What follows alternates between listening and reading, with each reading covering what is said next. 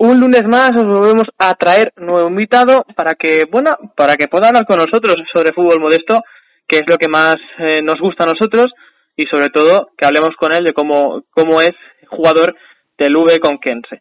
Tenemos con nosotros a, Iván Rubio Caudín, jugador y capitán del Conquense, a quien lo primero de todo quiero agradecerte que nos estés atendiendo y sobre todo que seas bienvenido a nuestro medio, el analizador deportivo. Hola, muy buenas tardes. Bueno, nada, eh, lo primero eh, agradecido eh, yo y, todos mis compañeros que, que competimos en estas categorías que son un poquito más amateur eh, por el seguimiento que, que, nos estáis haciendo. Así que nada, eh, recomiendo a todo el mundo que, que os siga, que esté atento a las noticias que, que ponéis y, y nada, que, que seguro que va a ir todo bien. Muchas gracias, Iván. Eh, oye, te tengo una, una, una primera pregunta. ¿El fútbol modesto es muy exigente? Pues sí, la gente no tiene o no es consciente de, lo que conlleva jugar en el fútbol modesto porque muchas veces eh, hacemos esfuerzos que, que no se valoran demasiado, ¿no? Eh, creo que un futbolista, aunque sea de tercera o segunda vez, tiene que hacer unos esfuerzos que obviamente sus amigos no pueden hacer. Muchas veces te tienes que ir a vivir fuera de tu casa, no puedes salir de fiesta, no puedes tomar eh, fuera de unos horarios algo con tus amigos. Eh, el salario que que a día de hoy se cobra pues a lo mejor no, no está compensado con los esfuerzos que se hacen o no está profesionalizado de la manera que nos gustaría a los futbolistas y en ese sentido pues pues sí que pensamos que, que sería importante valorarlo un poquito más y tenerlo en cuenta. Eh, oye, te voy a poner un caso, porque seguramente este lo conocerás y seguro que es un caso bastante conocido. Es el caso de Enrique Gallego, que viene de, de, segunda de segunda B y ahora está en primera división y triunfando además. Eh, el tema de, estos casos, que suele ser muy pocos, ¿por qué viene dado? ¿Por la falta de confianza de los equipos de primera al fútbol modesto? Pues sí, seguramente por falta de seguimiento, ¿no? Por falta de, confianza en, en, gente que, que, bueno, a día de hoy juega en el fútbol modesto. Eh, tenemos varios casos, como puede ser, por ejemplo, el de Enrique Ayo que me estás comentando, que, que a pesar de jugar en tercera o segunda vez durante muchos años, todo tenía que compaginar con otro trabajo y, bueno, como te digo, pues son esfuerzos que, que son muy muy duros y mira en cuanto le han dado la oportunidad del fútbol profesional pues pues eh, pues eh, se ha visto que, que, en estas categorías pues hay muchos jugadores que incluso la segunda y la primera división les vendría incluso mejor que las categorías que estamos jugando por por condiciones físicas o por, por condiciones técnicas. ¿Crees necesario entonces que la federación en este en este caso la federación apoye más a, a este fútbol, al fútbol modesto, al fútbol de segunda vez y tercera? Sí, sí, sí, como te digo, creo que se trata de profesionalizar un poco más estas categorías, creo que sería fundamental eh, para el seguimiento, para el seguimiento del jugador, para los trabajadores, no solo para los jugadores, sino para los trabajadores, para los entrenadores, para la gente que trabaja en un club estos fútbol modestos, creo que, que sería un paso muy importante y al final también serían muy beneficiados los clubes profesionales porque se podrían nutrir de muchos jugadores que, que a día de hoy pues pues es difícil que apuesten por ellos. Pues si te parece, eh, Iván, vamos a hablar ahora un poquito sobre tu temporada en el, en el Conquense. Eh, imagino que eh, feliz, ¿no?, de, estar en, este equipo.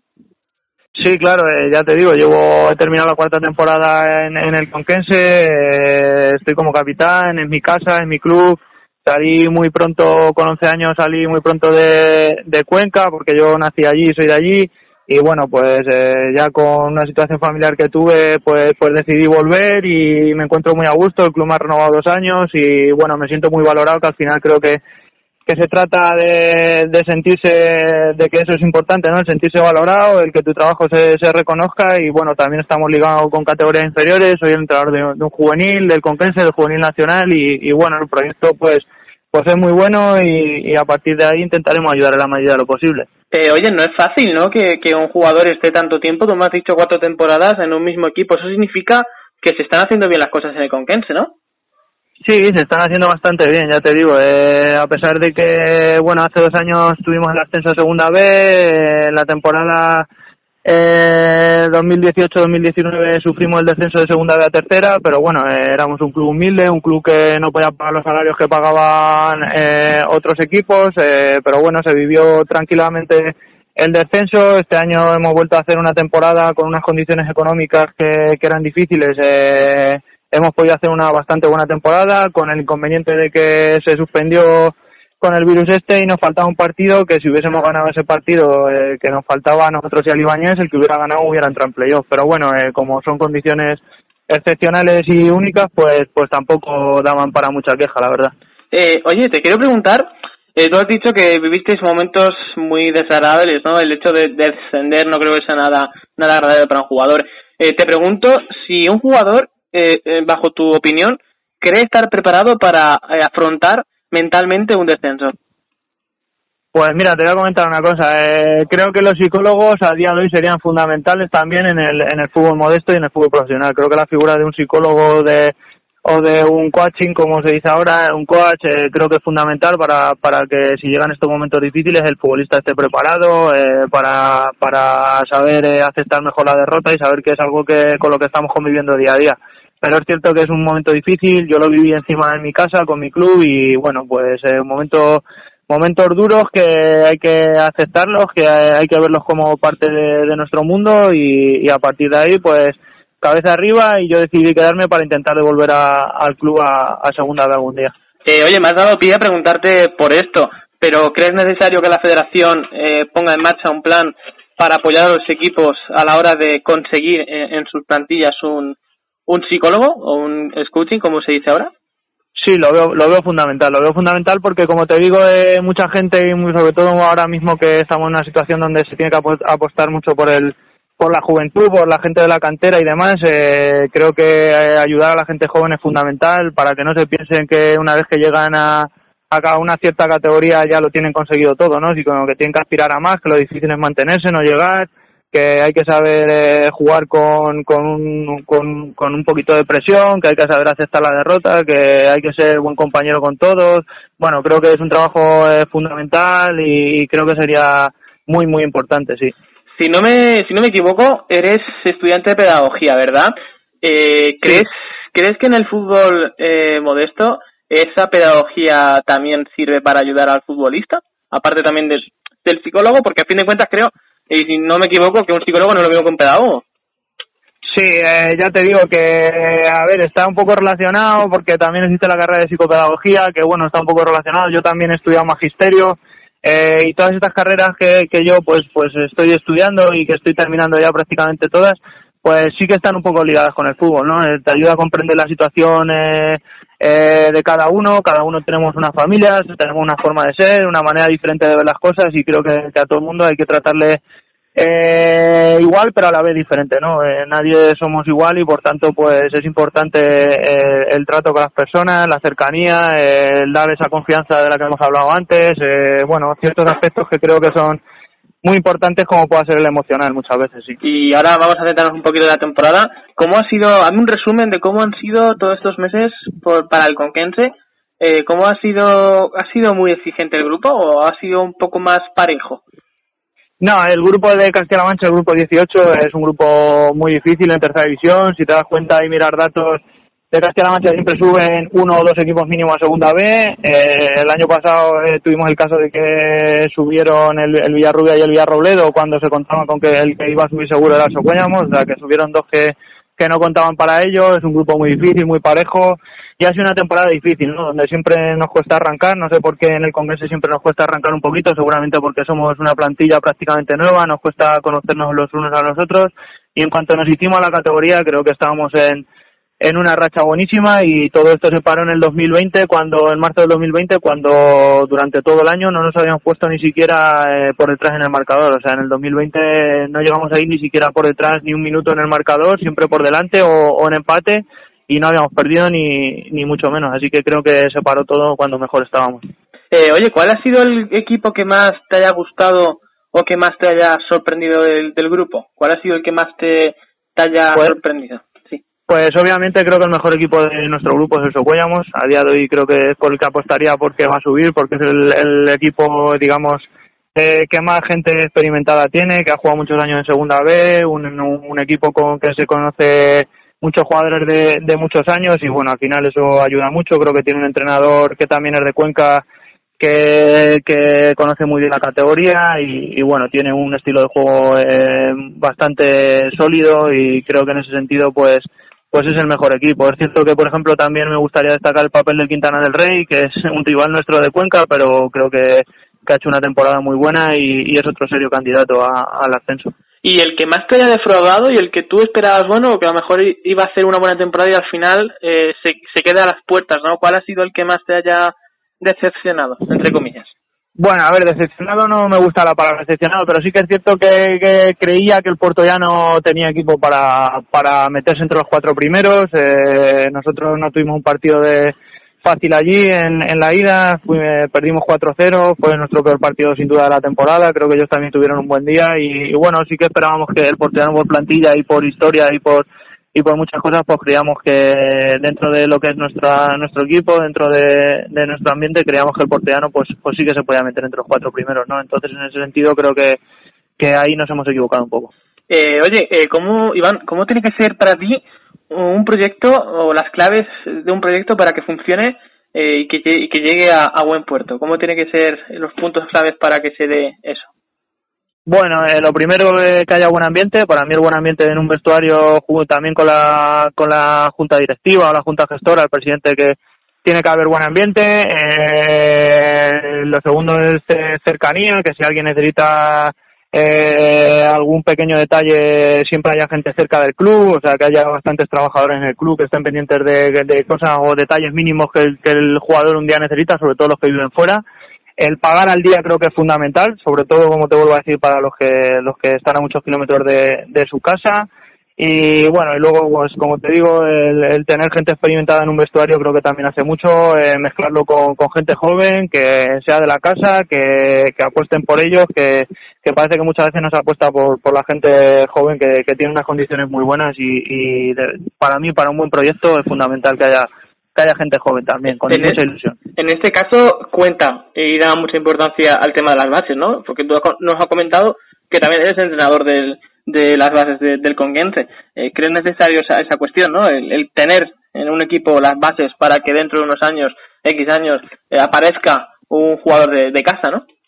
Fundamental, creo que es fundamental. Eh, como te digo, creo que es fundamental mezclar gente experimentada en la categoría con gente joven, porque la situación que vivimos hoy en día eh, sabemos lo complicada que se va a nivel económico. En ese sentido, creo que tener gente joven y trabajar desde la base, desde que son pequeños, creo que es fundamental para que el día de mañana eh, pues tú tengas en, el equipo mucha gente de, casa, porque al final también económicamente pues te estás agarrando una serie de, esfuerzos, como va a ser pagarle varios pisos a los jugadores de fuera, eh, el, tener más masa social porque eh, la familia pues puedas hacer más socios de cara a que vayan al campo. Bueno, al final es un un tema que, que, el club es muy beneficiado en el sentido de darle confianza y oportunidades a los chicos, pero claro, siempre trabajando bien en la cantera. Sí, claro, al fin de cuentas, cuando tú abres cantera, cuando abres base, pues en cierta manera como que eh, miras de cara al futuro, ¿no? Porque empiezas a, a, entre comillas, a ahorrar, porque no es lo mismo contar con gente de, de la casa que contar con gente de afuera, como tú comentabas.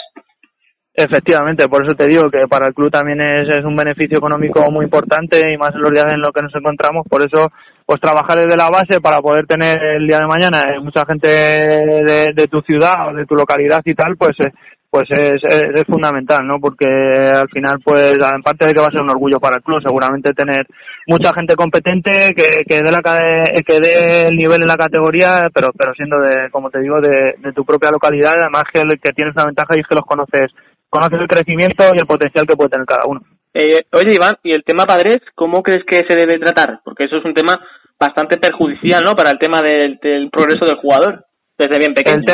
El, tema padre, nosotros en la escuela del Congreso lo dejamos bastante claro. Eh, me gusta que los padres en los partidos estén bastante alejados de lo que es la figura del entrenador. Eh, tampoco queremos dar muchas explicaciones a los padres cuando se quejan de mi chico debería jugar, mi chico no debería jugar. Al final, eh, igual que cuando te piden opinión cuando cuando juegan, que no te la pidan cuando no juegan, ¿no? Entonces, en ese sentido, creo que se le dan a los chicos una serie de, charlas, también se hace con los padres, que creo que es fundamental de transmitir a los padres que para eso tienen un formador, que tiene unos cursos, que tiene una formación y que, y que para ello están encargados de, de sus chicos, ¿no? De sus hijos. Entonces, en ese sentido, creo que, que los padres tienen que saber a su hijo, ver a su hijo de, de dos maneras diferentes, ¿no? Una como hijo y otra como, pues como aficionado, como tal, y apretarle a su hijo y decirle que el día que no juega, pues será porque seguramente algo esté haciendo mal o que pueda mejorar.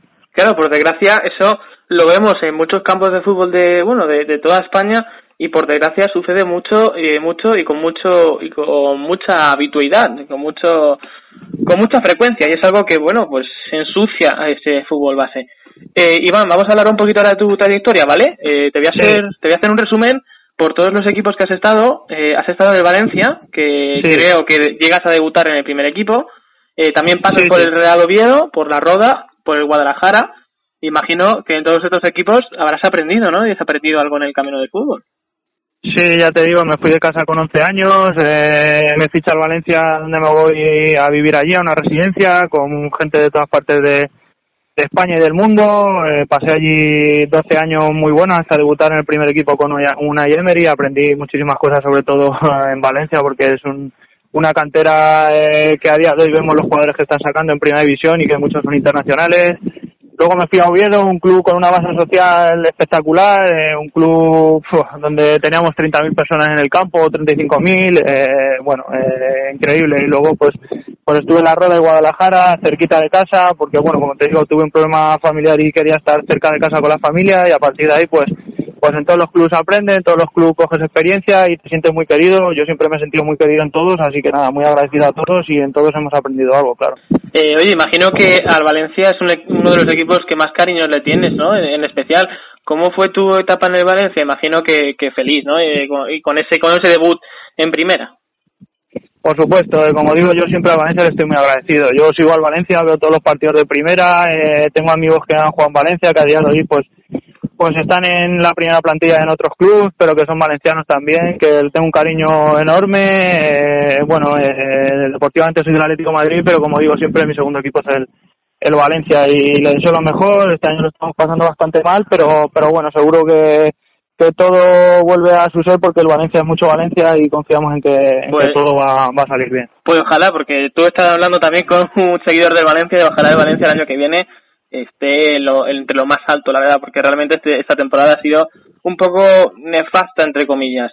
Eh, pues oye, Iván, eh, una pregunta antes de ya acabar. Eh, confiésame, ¿qué hacéis con las camisetas que os pueden dar de, otros equipos?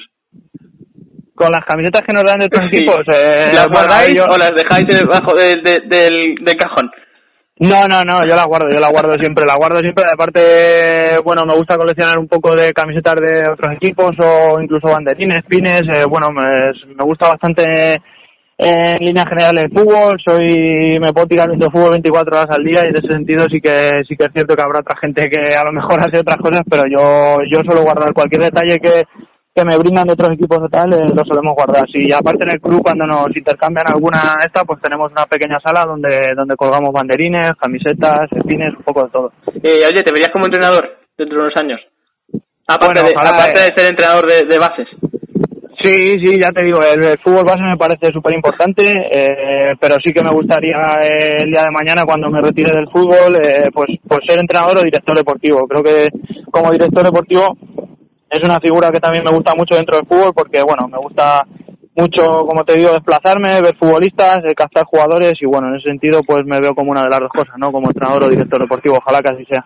Pues, Iván, quiero agradecerte que nos hayas atendido, gracias por el rato que hemos pasado y espero y deseo que el Conquense pueda conseguir los objetivos de cara a la próxima temporada. También te deseamos toda la suerte desde Cartagena para que sigas creciendo como jugador, que, como, que ya lo eres. Y como siempre decimos, cualquier cosa que necesitéis, tanto jugadores como clubes, contáis con el analizador deportivo y como siempre eh, intentaremos dar voz al fútbol modesto.